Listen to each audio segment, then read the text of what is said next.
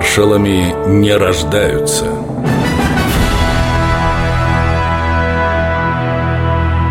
Александр Голованов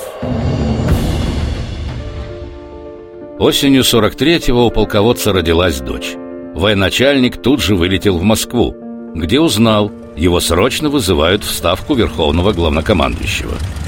Александр Евгеньевич, вас просили приехать как можно быстрее. Ты адъютант или кто?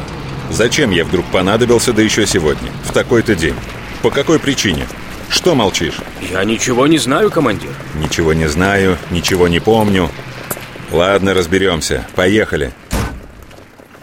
Адъютант Голованову соврал. Все он прекрасно знал. Сталин лично запретил ему рассказывать об истинной причине вызова в Кремль. В противном случае ординарцу грозило отстранение от должности и отправка на фронт. Когда Голованов все же приехал, то вождь народов организовал для него особый прием. Ну, товарищ Голованов, с кем вас поздравить? С дочкой, товарищ Сталин. Она ведь у вас не первая.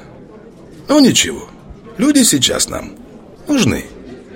Как назвали? Вероникой. Это что же за имя такое? Греческое, товарищ Сталин. В переводе на русский язык «приносящая победу».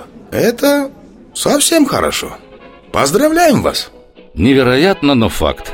Голованов только что прибыл с фронта, но разговор начался не с доклада о положении дел на передовой, а с поздравлений. Что ж, верховный главнокомандующий вправду любил своего лучшего сталинского сокола. В годы войны Голованов работал едва ли не круглосуточно. В 44-м тяжело заболел.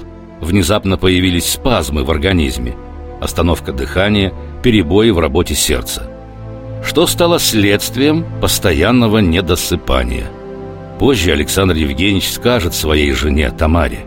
Мать, какая же все-таки страшная жизнь. Слышишь меня, мать? Какая страшная жизнь. Что ты, Саша? Что ты?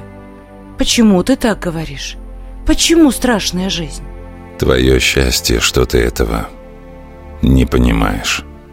Это были его последние слова. Александр Голованов